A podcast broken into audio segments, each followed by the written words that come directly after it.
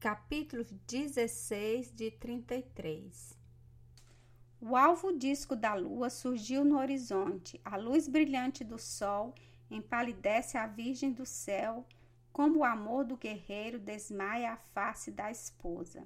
Jaci, mãe nossa! exclamaram os guerreiros tabajaras. E brandindo os arcos, lançaram ao céu com a chuva das flechas o canto da nova lua. Veio no céu a mãe dos guerreiros, já volta o rosto para ver seus filhos. Ela traz as águas que enchem os rios e a polpa do caju. Já veio a esposa do sol, já sorri as virgens da terra, filhas suas. A doce luz acende o amor no coração dos guerreiros e fecunda o seio da jovem mãe. Cai a tarde folgam as mulheres e os meninos na vasta Ocara. Os mancebos que ainda não ganharam nome de guerra por algum feito brilhante discorrem no vale. Os guerreiros seguem Irapuã ao bosque sagrado onde os espera o pajé, a sua filha, para o ministério da Jurema. Iracema já acendeu os fogos da alegria. Araquém está imóvel e estático no seio de uma nuvem de fumo. Cada guerreiro que chega depõe a teus pés uma ofenda a Tupã. Traz uma suculenta caça, outra farinha d'água, aquele saboroso piracém da traíra. O velho pajé, para quem são essas dádivas, as recebe com desdém? Quando foram todos sentados em torno do grande fogo, o ministro de Tupã ordena o silêncio como gesto e três vezes clamando o nome terrível. Enche-se do Deus que o habita. Tupã, Tupã, Tupã. Três vezes o eco ao longe repercutiu. Vem Iracema com a igaçaba cheia de verde licor, Araquém decreta os sonhos a cada guerreiro e distribuiu o vinho da Jurema que transporta ao céu o valente Tabajara. Esse grande caçador sonha que os veados e as pacas correm adiante de suas flechas para se trespassarem nelas. Fatigado por fim de ferir, cava na terra o bucã e assa tamanha quantidade de caça que mil guerreiros em um ano não acabaram. Outro fogoso em amores sonha que as mais belas virgens dos Tabajaras deixam a cabana de seus pais e os seguem cativas do seu querer. Nunca a rede de chefe alguma embalou mais voluptuosas carícias que ele as fruir naquele êxtase. O herói sonha tremendas lutas e horríveis combates de que sai vencedor, cheio de glória e fama. O velho renasce na prole numerosa e como o seco tronco donde robenta nova e robusta sebe, cobre-se ainda de flores. Murmuram o gesto fala e o pajé que tudo escuta e vê, colhe o segredo das almas desunadas. Iracema, depois que ofereceu aos guerreiros o licor de Tupã, saiu do bosque, não permitia o rito que ela assistisse ao sonho dos guerreiros e ouvisse falar os sonhos. Foi dali direto à cabana onde esperava Martim. Toma tuas armas, guerreiro branco, é tempo de partir. Leva-me aonde está Poti, meu irmão. A virgem caminhou para o vale e o cristão a seguiu. Chegaram à falda do rochedo que ia morrer à beira do tanque em um maciço de verdura. Chama teu irmão. Martim soltou o grito da gaivota, a pedra que fechava a entrada da gruta caiu e o vulto do guerreiro Poti apareceu na sombra. Os dois irmãos encostaram a fonte na fonte e o peito no peito, para exprimir que não tinham ambos mais que uma cabeça e um coração. Poti está contente porque vê seu irmão que o mau espírito da floresta arrebentou dos seus olhos. Feliz é o guerreiro que tem ao flanco um amigo como o bravo Poti. Todos os guerreiros o invejarão. Iracema suspirou, pensando que a afeição do potiguara bastava à felicidade do estrangeiro. Os guerreiros tabajaras dormem. A filha de Araquém vai guiar os estrangeiros. A virgem seguiu adiante, os dois guerreiros após. Quando tinham andado o espaço que transpõe a graça de um voo, o chefe pitiguara tornou-se inquieto e murmurou ao ouvido do cristão: Manda a filha do pajé que volte à cabana de seu pai. Ela demora a marcha dos guerreiros. Martim entristeceu, mas a voz da prudência e da amizade penetrou em seu coração. Avançou para Iracema, tirou do seio uma voz doce para acalentar a saudade da Virgem. Mais afunda a raiz da planta na terra, mas custa arrancá-la. Cada passo de Iracema no caminho da partida é uma raiz que lança no coração de seu hóspede. Iracema quer te acompanhar até onde acabar os campos dos Tabajaras para voltar com seu sossego em seu peito. Martim não respondeu. Continuaram a caminhar e com eles caminhavam à noite. As estrelas desmaiaram e a frescura da alvorada alegrou a floresta. As roupas da manhã alvas, como o algodão, apareceram no céu. Poti olhou a mata e parou. Martim compreendeu e disse a Iracema: Teu hóspede já não pisa os campos dos Tabajaras. É o instante de separar-te dele.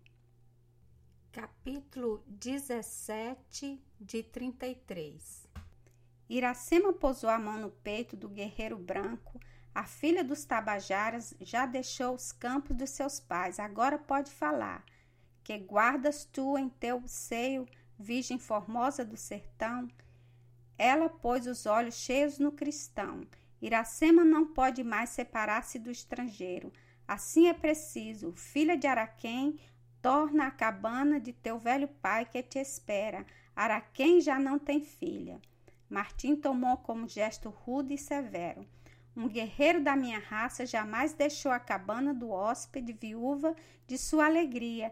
Araquém abraçará sua filha para não amaldiçoar o estrangeiro ingrato. A virgem pendeu à fonte, velando-se com as longas tranças negras que se espargiam pelo colo, cruzando aos gêmeos os lindos braços, recolheu em seu pudor. Assim o rócio cacto que já desabrochou em formosa flor, cerra em botão o seio perfumado. Tua escrava te acompanhará, guerreiro branco, porque teu sangue dorme em seu seio. Martim estremeceu. Os maus espíritos da noite turbaram o espírito de Iracema. O guerreiro branco sonhava quando Tupã abandonou sua virgem porque ela traiu o segredo da Jurema. O cristão escondeu as faces à luz. Deus! clamou seu lábio trêmulo. Permaneceram ambos mudos e quietos.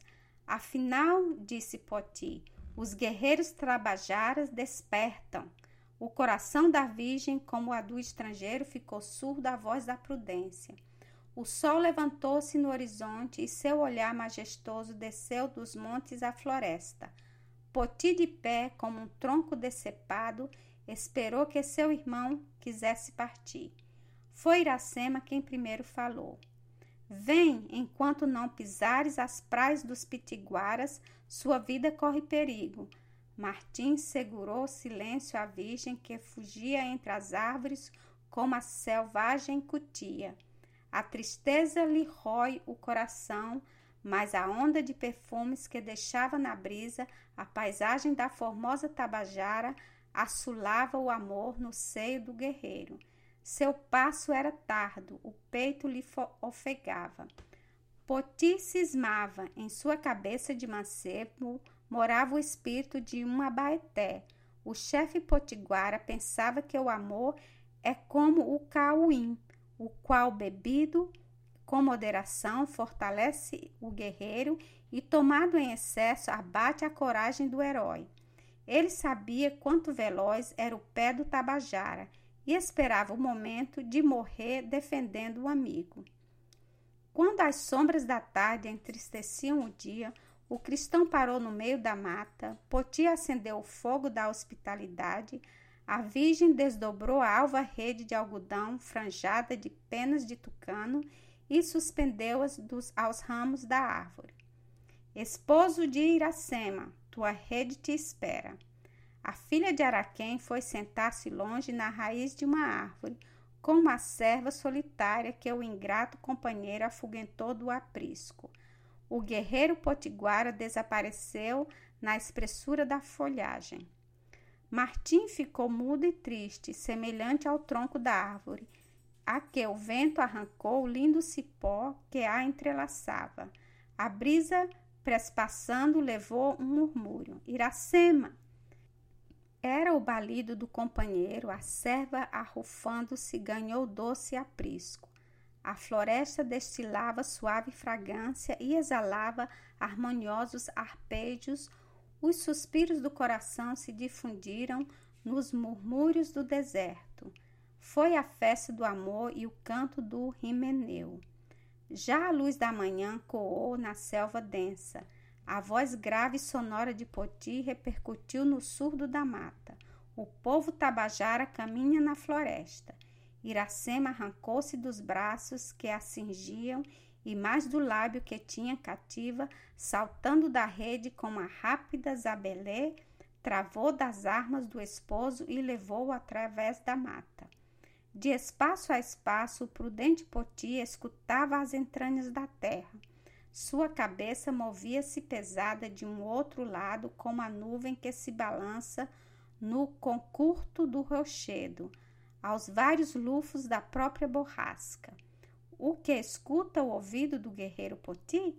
Escuta o passo veloz do povo tabajara. Ele vem como o tapi, recompendo a floresta. O guerreiro pitiguara é a ema que voa sobre a terra nós o seguiremos como as suas asas, disse Iracema. O chefe sacudiu de novo a fonte. Enquanto o guerreiro do mar dormia, o inimigo correu. Os que primeiro partiram já avançam além como as pontas do arco. A vergonha mordeu o coração de Martim. Fuja o chefe Poti e salve Iracema. Só deve morrer o guerreiro mau, que não escuta a voz do seu irmão e o pedido de sua esposa. Martim arrepiou o passo. A alma do guerreiro branco não escutou sua boca. Poti, seu irmão, só tem uma vida. O lábio de Iracema não falou. Sorriu.